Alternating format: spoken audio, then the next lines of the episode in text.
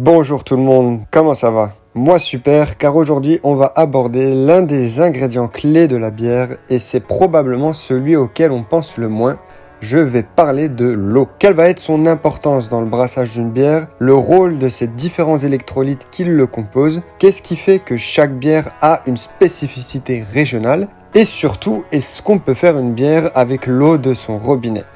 Bienvenue dans ce deuxième épisode de cette première saison qui parle de la bière. Installez-vous au chaud, on est sur Session Pompette, mesdames, messieurs, à vos papilles.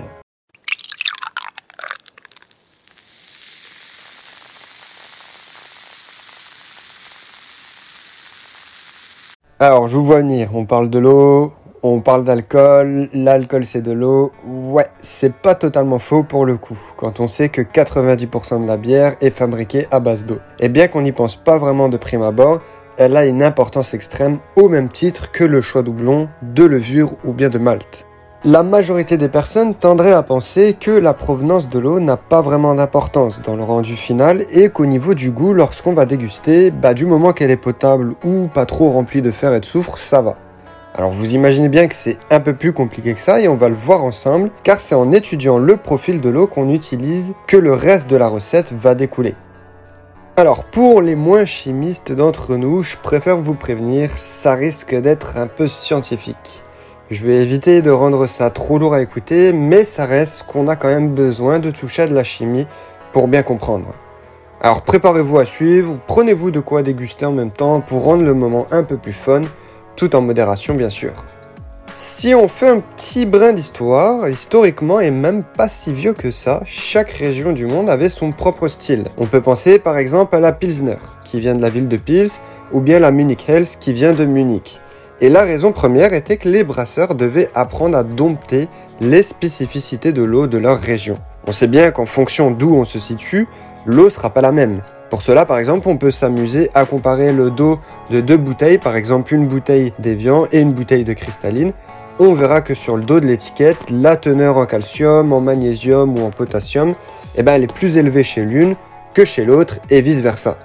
Ainsi, pour le brasseur de l'époque, le choix d'un tel type de malt et doublon était préférable pour arriver à un certain équilibre avec l'eau de la région. C'est pour cela qu'à l'époque, une Pilsner était une lager qui venait de la ville de Pils et elle ne pouvait être reproduite à l'identique dans une autre région du monde. Aujourd'hui, avec l'avancée des technologies, les brasseurs peuvent maintenant reproduire à l'identique le profil de l'eau d'une certaine région et du coup permettre d'avoir un plus grand terrain de jeu dans leur microbrasserie. Mais alors qu'est-ce que ça veut dire concrètement pour notre brassage et sur le goût que ça va avoir? C'est maintenant qu'on va devoir activer nos neurones et comprendre toute cette portion chimique. Pour résumer, l'eau provient d'une source, que ce soit d'une montagne, d'un océan ou autre, et durant son trajet, elle va rencontrer plusieurs minéraux.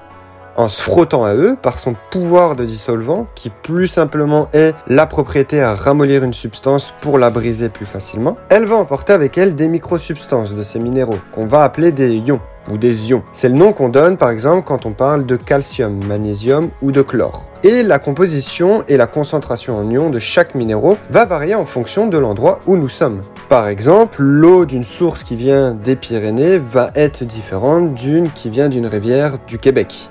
Certaines eaux vont être riches en calcium et en magnésium et on va leur donner par exemple le surnom de eau riche ou eau lourde et elle va avoir ce petit goût ferreux en fin de bouche ou un peu de calcaire.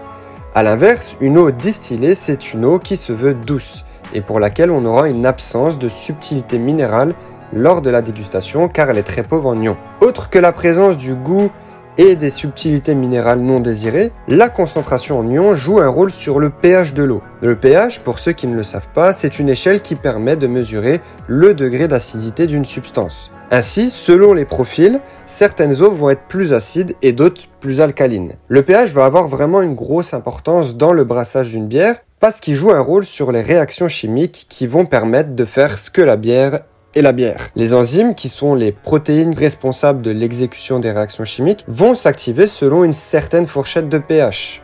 Si l'eau va être trop acide, certaines réactions chimiques ne peuvent pas se faire, et inversement si l'eau est trop alcaline. C'est pour ça qu'au niveau du brasseur, ça va être important d'étudier le profil de l'eau. Alors, j'espère que je vous ai pas encore trop perdu. Accrochez vos ménages parce que là, on va aller encore un peu plus loin. La dernière étape, ça va être d'explorer et de savoir quel est le rôle de chaque ion, qu'est-ce qu'on va rechercher et qu'est-ce qu'on ne veut pas. Donc, on commence par exemple avec le calcium. Le calcium, on le connaît un peu tous. Au niveau du brassage de la bière, il va être essentiel pour plusieurs réactions chimiques. Il va permettre de favoriser la clarification, l'extraction et la stabilité des flaveurs qu'on aura en fin de brassage. Une trop grosse concentration en calcium va donner ce goût ferreux ou calcaireux en bouche. Après le calcium, on parle du magnésium. Pour le brassage d'une bière, le magnésium va être important parce qu'il va permettre d'assurer une bonne alimentation de la levure. Par contre, si on en a en trop grosse quantité, on va retrouver une certaine âcreté, un peu aigre en bouche. Et si le brasseur a vraiment trop forcé dessus, là ça peut entraîner des troubles digestifs. On parle ensuite du carbonate, bicarbonate. On l'a tous très probablement dans un placard au fond de sa cuisine. Au niveau du brassage de la bière, en bonne concentration, il va rendre l'eau plus alcaline. Ça va permettre de faire remonter un peu le pH de l'eau. Mais dans la dégustation, lorsque la concentration est mal dosée, on va retenir des saveurs de craie. Après le bicarbonate, on peut parler du sulfate. Le sulfate, lui, va venir à participer à renforcer l'amertume, le côté sec en bouche. On peut également retrouver l'un des dérivés du sulfate, qui est le sulfite, dans le vin. Et donc vous imaginez bien qu'en trop grosse concentration, bah, en bouche, ça va être compliqué. On va retrouver une belle astringence et au niveau de l'estomac, une heure après la consommation, on risque d'avoir des crampes. Après la sulfate, on se concentre sur le sodium. Le sodium, lui, va venir accentuer les saveurs sucrées du malt. Paradoxalement, en trop grosse quantité, on va tendre à accentuer un goût salé au niveau de la bière. On finit sur le chlorure ou le chlore qu'on connaît tous. Il va participer aux flaveurs de malt et accentue le côté rond en bouche qu'on va retrouver dans la dégustation. En trop grande quantité, on va retenir des notes phénoliques qui vont nous rappeler le désinfecteur pour main par exemple. Ainsi on le voit, après la description de ces micro-substances, on remarque qu'elles sont essentielles pour le brassage de la bière, mais qu'en trop grosse quantité, on risque d'avoir une bière mal balancée. C'est là le jeu du brasseur de devoir jongler avec tout ça. Et pour ça, généralement, le brasseur, il a deux grands choix. Il en existe peut-être d'autres, mais celles-ci sont les deux plus communes. La première, qui est la plus courante et la plus économe, c'est qu'il va utiliser l'eau de sa ville. Par la suite, il va venir ajouter des suppléments pour obtenir une concentration en ion et un pH qu'il désire avant de brasser sa bière. La deuxième option, ça va être de filtrer son eau au charbon.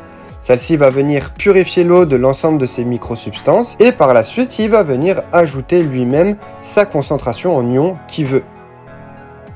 Ainsi, chose promise, chose due, j'ai essayé de rendre cette partie scientifique la plus simple possible. Si on peut résumer l'ensemble de cet épisode en quelques phrases, l'eau a une extrême importance dans le brassage de la bière. Elle possède un profil qui est quantifiable par sa teneur en ions qui vient différer selon l'endroit où on se trouve.